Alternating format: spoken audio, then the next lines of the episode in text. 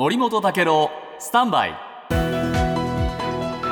長官読み比べです。ガザをどうするのか人道支援をどうするのか。今日産経新聞の一面トップ国連安全保障理事会、えー、ハマスに戦闘の中断を求めるアメリカの議会提出を、えー、否決しました。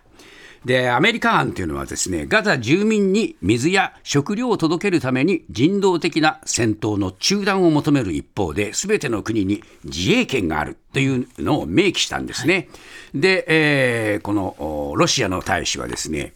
ハマス壊滅を目指すイスラエルの方針を否定していないので、ガザ侵攻に安保理が承認を与えることになるんだと言って反対しました。え中国も反対したんですね。で、一方、ロシアもこれ提出したんですが、今度こちらはですね、人道的停戦を求める決議案出しましたが、今度はこれはこれでですね、え賛成は中国と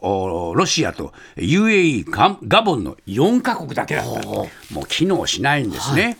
で一方、産経新聞でまた別の面で書かれているのは EU です。EU も人道的中断を要請することを協議しようっていうんですが、この中断で停戦ほど野心的な目標はないというふうに説明しているっていうんで、こちらもこんな状況なんですね。そうした中で朝日新聞、そのガザはどうなっているのか。えー、空爆が激化する中、医療の崩壊の瀬戸際にあるというんですね。で、ガザではもう、電気が完全に遮断されて、病院や水道施設は発電機に頼らざるを得なくなっています。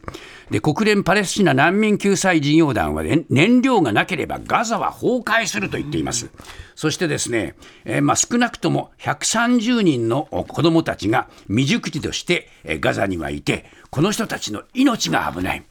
ああ、なんというね、政治の無力化ということがね、こういう状況を見るだけでも、はっきりと分かってきますね。